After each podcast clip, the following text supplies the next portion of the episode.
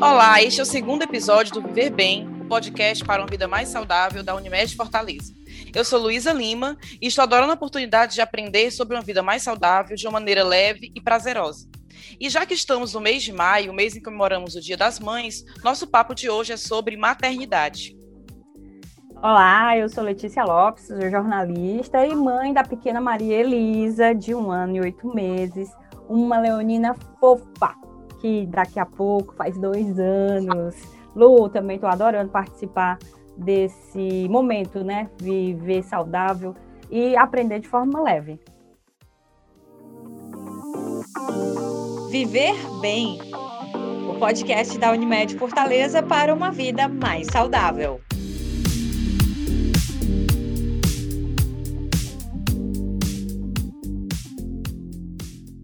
Seja a primeira gravidez ou não, cada gestação é única com emoções particulares. Dar luz a um bebê é uma das experiências mais incríveis da humanidade.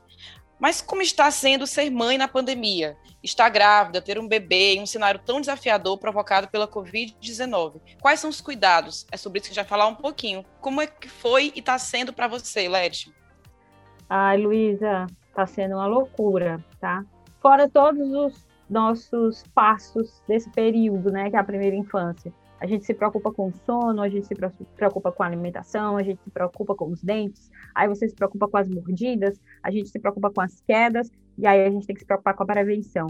A gente está com álcool na mão para limpar, a Elisa já entende isso e já pede para limpar também a mãozinha dela. Ela está naquela fase que foi, foi liberada inicialmente pelo governador, né, o governo do estado, pelo decreto, de ir à creche. Então a creche tem todo, segue todos os protocolos, mas mesmo assim a gente fica super apreensivo de levá-la à escola, mas entende que é um momento importante para ela nesse período em que a gente passa.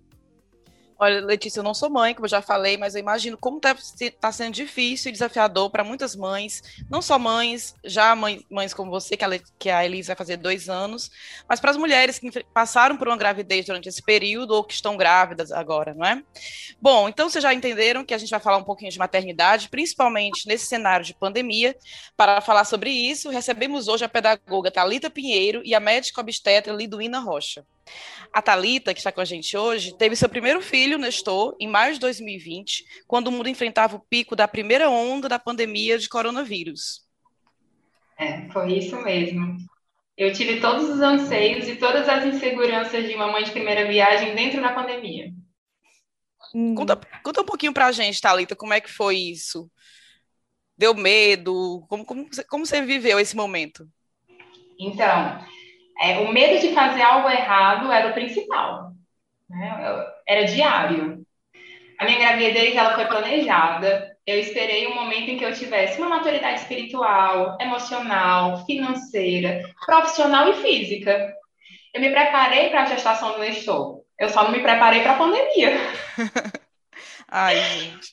É Mesmo assim, eu acho que eu perdi as contas de quantas vezes eu perguntei se era a hora certa para ser mãe. E é porque quando eu fiquei grávida, nem tinha pandemia ainda.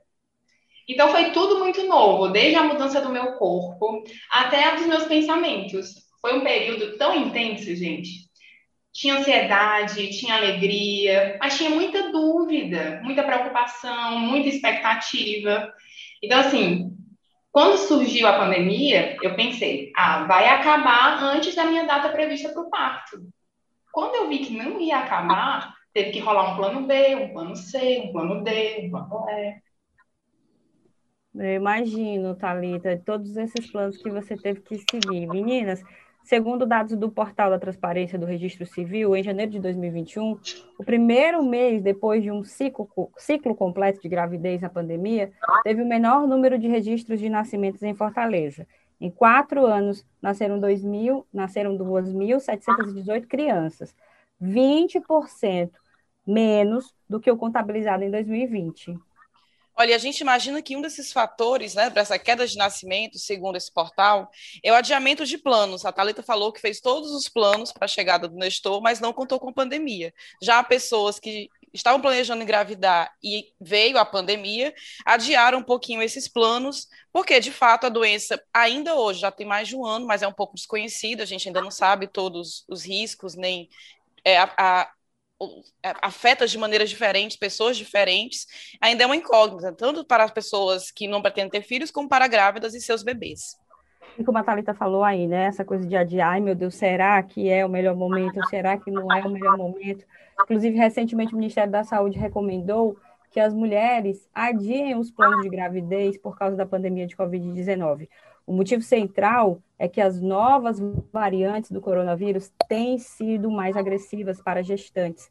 A recomendação, segundo o Ministério da Saúde, é para mulheres jovens.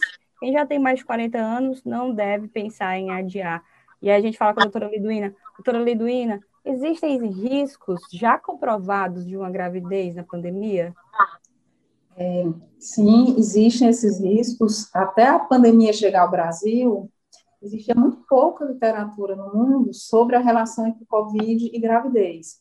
E quando a gente fala das doenças infecciosas ou das doenças de uma forma geral, se relacionando à gravidez, são sempre duas perguntas que a gente tem que fazer. A gravidez complica essa doença? É a primeira pergunta. A doença complica a gravidez?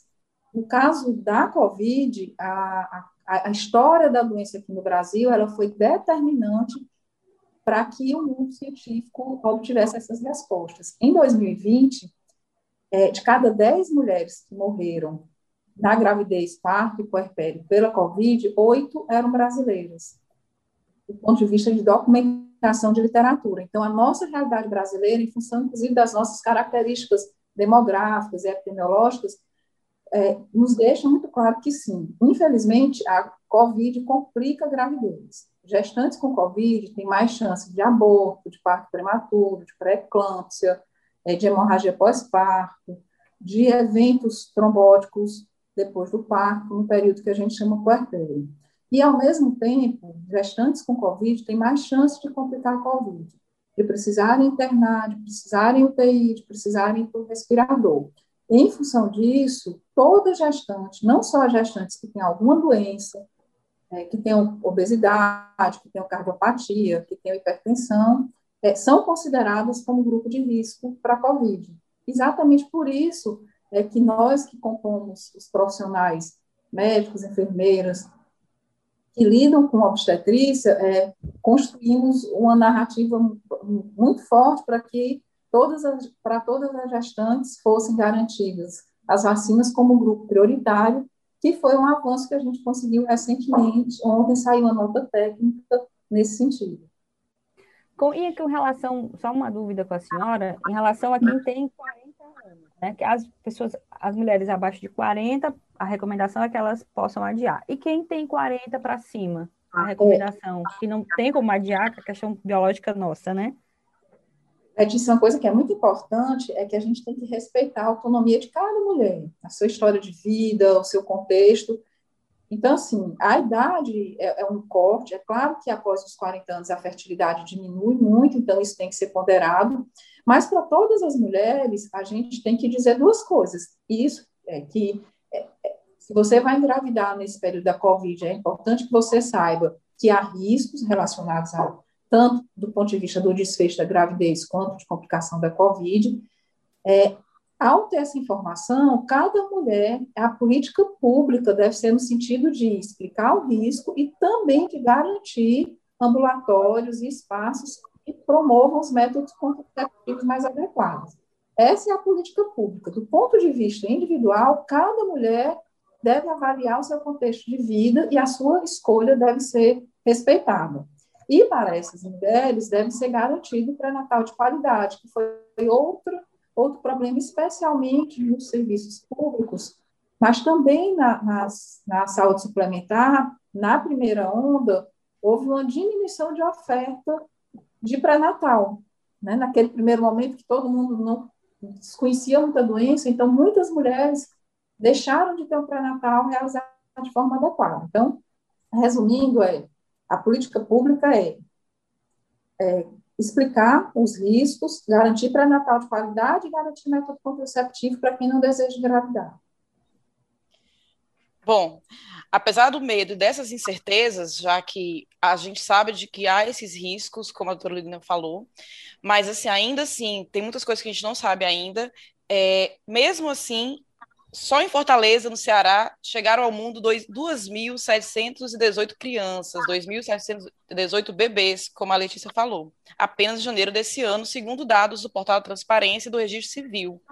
Considerando uma fatia hipotética ainda de gêmeos e trigêmeos, né? Então, nasceram bem, mais crianças, né? Foram mais de mil mulheres em trabalho de parto, só aqui no Ceará. Seja um ou parto normal, a gente sabe que esse momento do parto exige um acolhimento especial para a mulher. E com todas as complicações da Covid, até em questão pré-natal, como a Lilian falou, tem a questão do medo, né? Ter que sair de casa para ir ao médico, para qualquer questão, mas para uma mulher grávida isso não pode ser adiado. Eu queria saber da Talita como é que foi esse momento de preparatório do parto e como é que foi o parto para você nesse período pandêmico. Então, durante toda a minha gestação, eu não tive nenhuma contraindicação ao parto normal, natural. Eu me preparei para isso. Mas aí, quando foi na sexta-feira, que eu fiz 38 semanas, eu comecei a perder líquido, perdi o tampão. E aí, sempre em contato com a minha equipe médica, né? Graças a Deus, é, esse retorno sempre foi muito rápido e muito bacana. A gente ficou esperando as contrações. Eu fiz um exame no final de semana, fiz um exame na segunda, e aí a minha médica falou: ah, vamos fazer um ultrassom. Gente, no auge da pandemia, ninguém faz ultrassom eletivo. Então, eu tive que me submeter aí a uma emergência obstétrica para poder fazer esse ultrassom. Em cima da bancada tinha um monte de solicitação com carimbo protocolo Covid. Ali, sabe, é, aquela maturidade, né? Aquela estabilidade emocional. Ah, foi embora, foi embora. Não tinha mais Thalita calma ali. Fiz o exame, Nestor estava bem, e saí do hospital, entrei no carro e comecei a chorar. O que eu não chorei a gravidez inteira, eu chorei dentro desse carro nessa hora. Liguei para minha médica e falei: aproveita que eu estou de jejum, vamos tirar esse menino daqui agora. Não quero mais esperar essa contração. Não quero. O hospital estava lotado, lotado de gente grávida. Eu nem estou falando dos outros, dos outros. Não, a parte obstétrica estava lotada. E aí ela, olha, você não está precisando de uma cesárea de emergência. A gente pode esperar para amanhã, né? Eu chamo o resto da equipe e tudo mais. E aí também, tranquilo.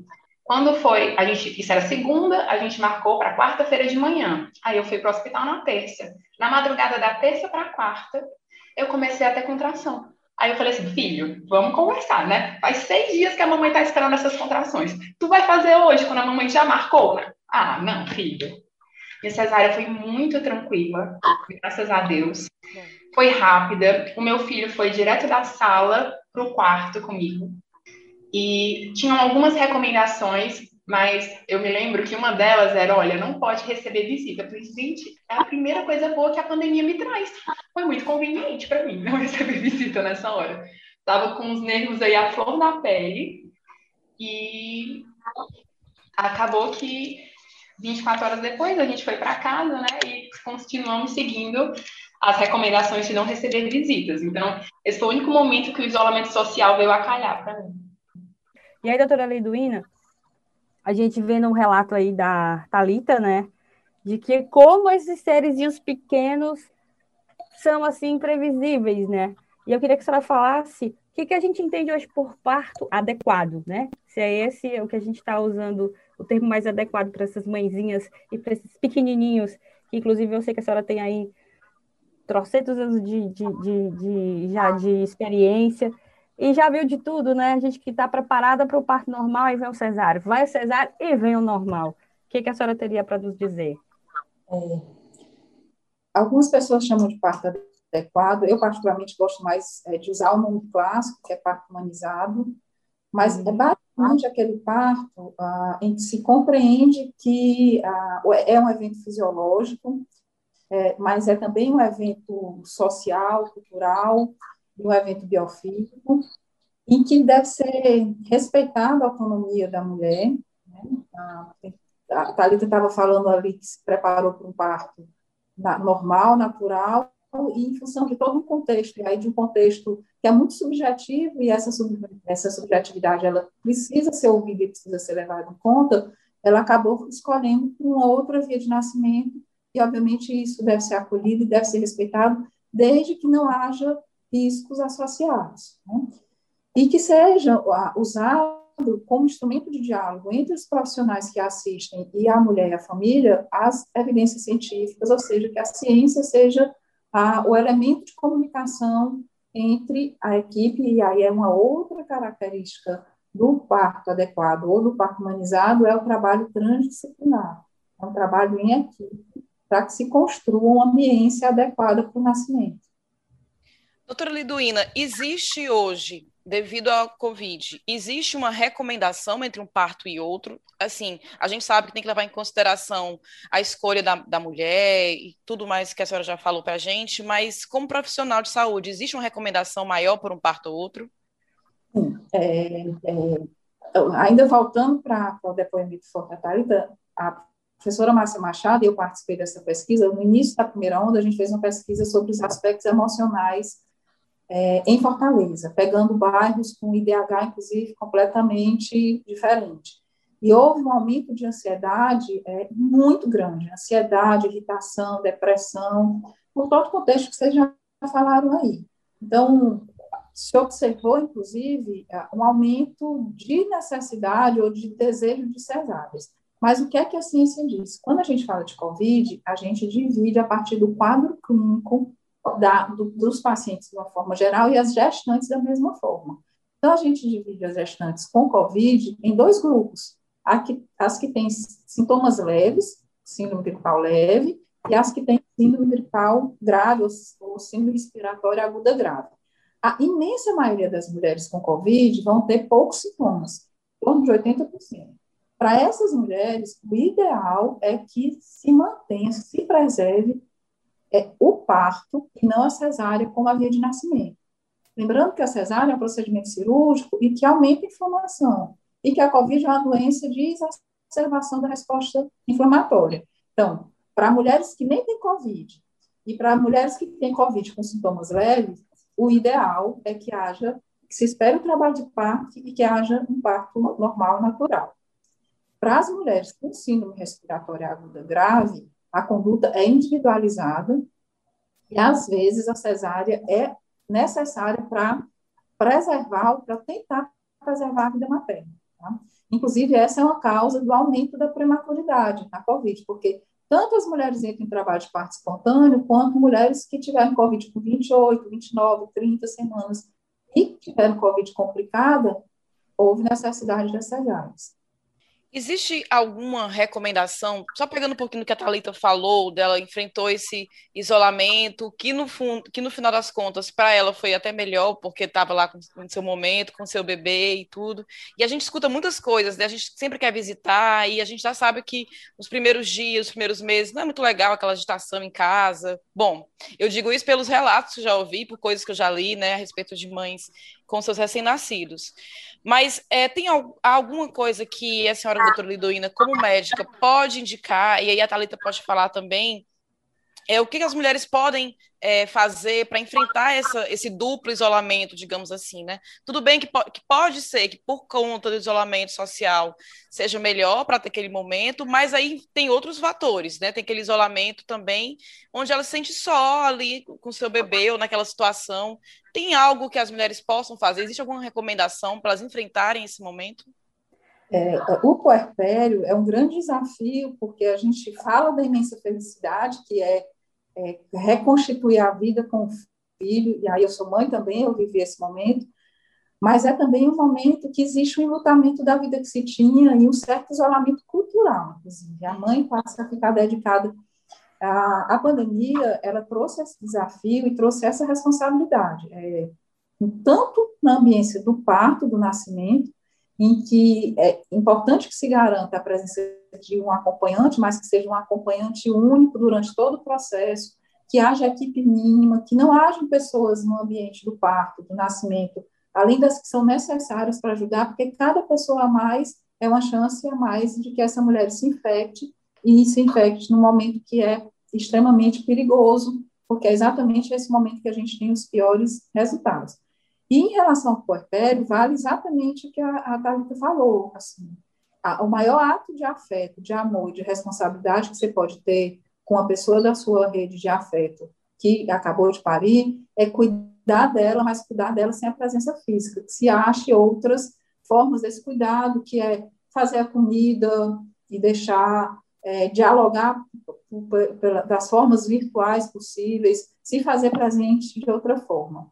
É, as pessoas que, que querem, que, que podem com aquela rede de afeto, que vão ter contato presencial, elas precisam res, respeitar o isolamento e devem reduzir o máximo os riscos em relação à infecção. Thalita, eu imagino, Thalita, eu imagino o seu duplo isolamento, né? Que foi esse período. E aí foi que você usou, como é que você hoje, o Nestor já um pouquinho maior, que, que ferramentas você hoje analisando para trás, né? Que você usou, que de repente aquela, quem escutar, as mulheres que nos ouvirem, podem utilizar também de como você enfrentou esse puerpério. Então, é, até os quatro meses do Nestor, é, a minha única rede de apoio presencial foi o meu marido, que eu digo aí que é uma pessoa iluminada.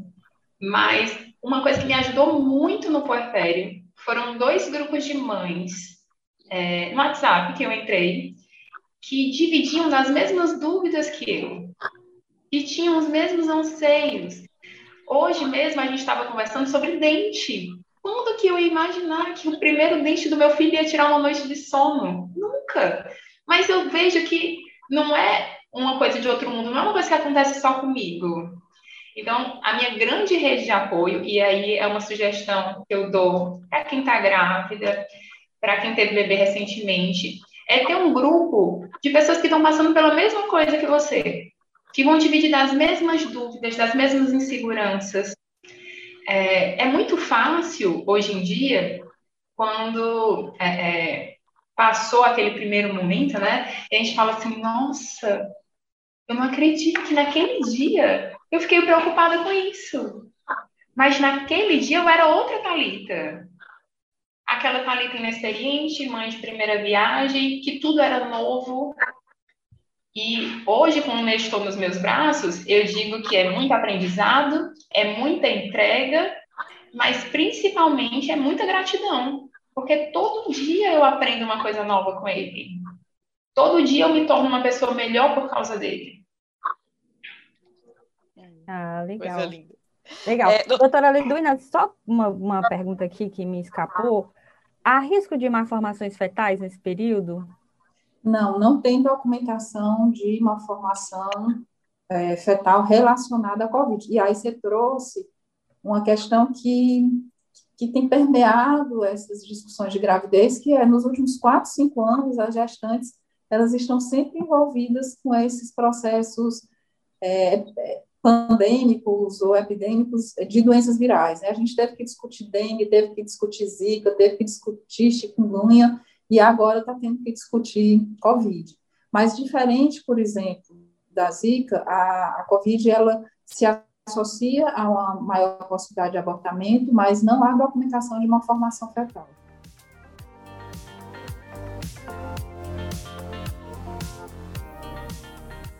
Doutora Liduina, então, falando disso, já que a gente já viu falar algumas informações devido a essas doenças pandêmicas, é, a gente já ouviu da senhora que não há perigo de malformações fetais, né? Embora existam outros. E então, sobre isso, porque às vezes existem alguns mitos que permeiam essa, esse assunto gravidez e Covid. Por exemplo, já ouvimos dizer que as grávidas não podem tomar vacina da Covid, que a gente já sabe que, que é um erro, né? Inclusive, como a senhora falou, estou colocando como grupo prioritário. Existem outros, a senhora sabe de outros mitos que, é, da pandemia com a gravidez? mito e assim uma certa repetição de cultura da gente querer achar que intervir é o melhor controle da situação. Infelizmente, na primeira onda, houve muita antecipação de nascimento em função da Covid. Ah, então, é preciso deixar muito claro que, que só é, a gente deve respeitar a vontade materna, esclarecendo que ela seja esclarecida dos riscos e dos benefícios das leis de nascimento, mas cesáreas antecipadas antes de 39 semanas, pelo medo da Covid, aumentam a chance de você ter uma criança prematura ou imatura, ou seja, uma criança que talvez precise da UTI, e não vai diminuir a chance das complicações para a gestante puérpera. Então, a primeira, vou reforçar a ideia de que, para a população de uma forma geral que não está com Covid, que a via de nascimento seja aquela a, a mais natural possível, a com menos intervenção e que os bebês nasçam na hora que eles deem sinal de que devem nascer. E para as mulheres com Covid, que elas dialoguem com os profissionais que as estão acompanhando, lembrando que as que têm gripe leve, sem alteração de saturação de oxigênio, o ideal é que elas não sejam, não passem por uma cesárea nesse momento, tá? Que seja postergado para depois da fase aguda da doença. Doutora Liduína, já que a gente já está falando desses mitos, quais as suas orientações que a gente pode aqui passar para as mulheres que estão ouvindo a gente e que estão né, nessa fase Aí eu vou, como a Thalita disse, né? Pensou muito e, nossa, vivenciou e sonhou, mas chegou nesse momento, a gente está nessa segunda onda. Se fosse para uma consulta com a senhora, quais as orientações a senhora daria para essas mulheres? É, a, a, orientação é que, como todos os, primeiro, que, que viva a sua gravidez, que a gente descubra momentos é, de descuido feliz em casa, mais protegido. Então, assim, a gente tem que achar os caminhos é, os caminhos da felicidade diante dessa realidade tão dura. Mas que, como toda gestante é grupo de risco, significa que toda gestante deve permanecer o máximo de tempo possível em isolamento social, mesmo nesse momento em que a gente está vendo é, a, a, um isolamento menos rígido, com abertura é, de shopping, abertura de restaurante, uma das coisas que mais me angustia é estar no espaço público fechado e ter uma gestante lá. É, é, talvez essa gestante não tenha noção dos riscos que participam. Então, manter o isolamento social rígido, usar máscara adequada. Infelizmente, a gente vê muitas gestantes ainda usando máscara de pano. Obviamente, uma máscara de tecido é melhor que não usar nada, mas as pessoas que compõem grupo de risco, e idealmente todo mundo, deve usar as máscaras mais efetivas, que são a PFF ou a N95, ah, só vão para espaços públicos quando houver necessidade, então, fazer o pré-natal, fazer o pré-natal com qualidade, mas fazer os exames do pré-natal que efetivamente são necessários. Infelizmente, a gente ainda vê muito o que a gente chama de ultrassom recreativo, que é ultrassom para ver se o bebê está bem, ultrassom para ver o sexo. É, cada ida dessa, num espaço fechado, com muitas pessoas, é um risco muito grande. Ele não deve ser corrido. É, basicamente é isso, sabe? Tentar fazer um pré-natal de qualidade, tentar fazer os exames que são necessários, é, tentar construir um espaço de atividade física, que é muito importante. Hoje já tem estudos é, de bom nível de evidência mostrando que as pessoas que se mantêm fazendo alguma atividade física é, durante esse período da pandemia e que se infectaram tiveram quadros mais leves. Então, obviamente, fazer em área isolada, fazer em área que não haja aglomeração, mas manter prática de atividade física, manter boa alimentação e continuar sonhando, né? A gente não pode perder a capacidade de sonhar. Verdade. Só para complementar as dicas da doutora Liduína, que foram todas ótimas, é, para quem ainda está com algumas dúvidas sobre as vacinas recomendadas na gravidez, o blog Viver Bem tem uma matéria bem, bem explicativa por todas elas, e aí complementa todas essas dicas que a doutora Liduína deu. Bom, para encerrar, eu gostaria muito de pedir para a Thalita contar um pouquinho para a gente como ela está se sentindo com o pequeno Nestor nesse período. Todo mundo, Thalita, achava, viu, que no começo, em março de 2020, a gente achava, não, dois, três meses, né? Daqui a pouco vai tudo voltar ao normal e estamos aí há mais de um ano. Pelo menos agora temos uma luz, que é são as vacinas, então, eu queria que você contasse um pouquinho para a gente como está sendo acompanhar é, o Nestor nesse período e que dica ou que mensagem você pode passar para as mães, para as pessoas que estão grávidas ou que estão prestes a ser mães nesse período de pandemia. Então, a gente sempre tenta ver um lado bom, né? É, quando eu tive o Nestor, o lado bom da pandemia foi o isolamento social, que eu tive o meu momento com o meu filho, com o meu marido. E Agora a pandemia me traz outra vantagem, que é trabalhar em casa. Então eu estou vendo o crescimento dele de perto, eu estou acompanhando cada é, é, passo no desenvolvimento e os saltos também. A dica que eu dou é que, primeiro, cuidem do corpo, cuidem do corpo, da saúde física, mas não esqueçam de cuidar da saúde mental. É tão importante quanto. antes, durante e depois. A segunda dica que eu dou para quem ainda está grávida é confie muito na sua equipe médica. Nossa, eu confio na minha de olhos fechados. Quando eu tiver outro bebê em outro momento, já sei quem vou chamar, porque é, quando você se sente segura com as pessoas que estão ao seu redor, parece que tudo flui, tudo fica mais tranquilo, mais sereno. Outra dica, e essa daí é, já não vai ser mais uma mãe de primeira viagem, se Deus quiser, é faça um plano de parto. É, eu comentei do plano A, plano B, plano C, mas eu fiquei preparada para todas as opções. É, eu disse para vocês que eu optei pela cesárea, não porque eu necessitasse de uma cesárea, mas porque eu não queria passar pelo trabalho de parto no hospital. Para mim, eu achei que era mais saudável para o meu filho que eu passasse o menor tempo possível no hospital. Se ele levou seis dias para me dar contração, imagina quanto tempo não ia levar esse trabalho de parto. Então, o plano de parto é uma dica aí de ouro, que eu não botava muita fé, não, quando as pessoas me falavam, mas foi uma mão na roda. E hoje eu tenho meu presentinho de Deus na minha mão, nos meus braços. Agradeço a vida dele todos os dias. Não faria nada diferente. E só tenho que agradecer, gente. Só tenho que agradecer. Não tem outra explicação, não. É um amor imensurável.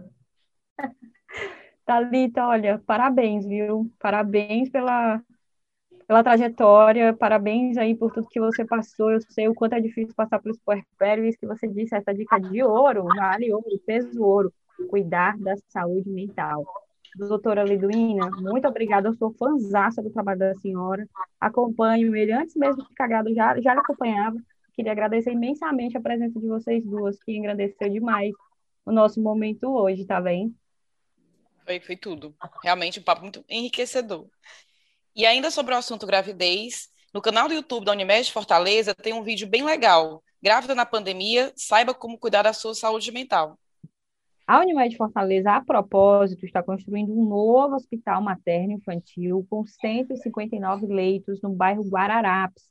Na área da pediatria, o hospital vai ter atendimento de emergência, internação clínica e cirúrgica, cirurgia ambulatorial e pediátrica e UTI pediátrica e neonatal. Para atendimento à saúde da mulher, haverá emergência, internação ginecológica e obstetrícia, centro obstétrico e parto humanizado.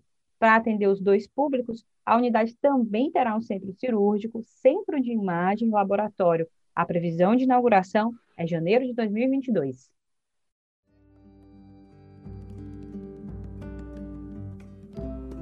Minha mãe me deu a vida e sempre ela me Esse mês vai ser a segunda vez que comemoraremos o Dia das Mães em uma pandemia. Eu não sei como vocês estão, se estão perto ou longe da sua mãe. Eu não moro com a minha, então queria muito desejar para ela um feliz Dia das Mães e com desejo que venha logo as vacinas para todo mundo, para todo mundo poder passar esse dia com as suas mães. Para você também, Letícia, Feliz das Mães, ao lado da Elisa, que você curta muito seu, seu bebê e que todo mundo esteja se vacinando logo para a gente se abraçar e comemorar todo mundo junto. Ô, Lu, que coisa essa com a sua mãe. Feliz Dia das Mães para sua mãezinha também. Feliz Dia das Mães para minha mãe, Dona Ortília. Completou 80 anos em abril, tá aí venceu o meu exemplo de mulher, de ser humano. Fui atropelada por um ônibus e aí sobreviveu. Estamos aí contando a história. E queria desejar um feliz Dia das Mães para todo mundo que está ouvindo a gente. Para as mulheres que ainda não são mães, mas têm aquele desejo. Então, escutem o nosso bate-papo hoje. É para você que está planejando. Não desista do seu sonho. Realizar um sonho como esse é muito legal. Tem todas as dificuldades, tudo que te contam sobre maternidade é tudo verdade. Você fica sem dormir, é uma preocupação, mas é uma coisa maravilhosa e nada explica. Então, feliz Dia das Mães para todo mundo. Que vocês possam, não abraçar a mãe de vocês, mandar um recadinho, mandar uma cesta, mandar um beijo, mandar muito amor para as mãezinhas, tá bom? Nesse 2021, a gente tem que distribuir amor, principalmente para as nossas mães. Lu, obrigada, viu?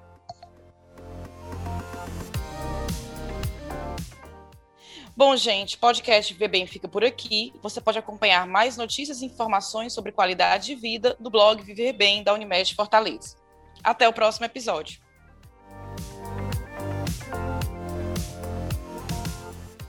Podcast Viver Bem da Unimed Fortaleza é uma realização do Grupo de Comunicação O Povo, roteiro e coordenação Paula Lima, produção Diego Viana, edição Mariana Vieira.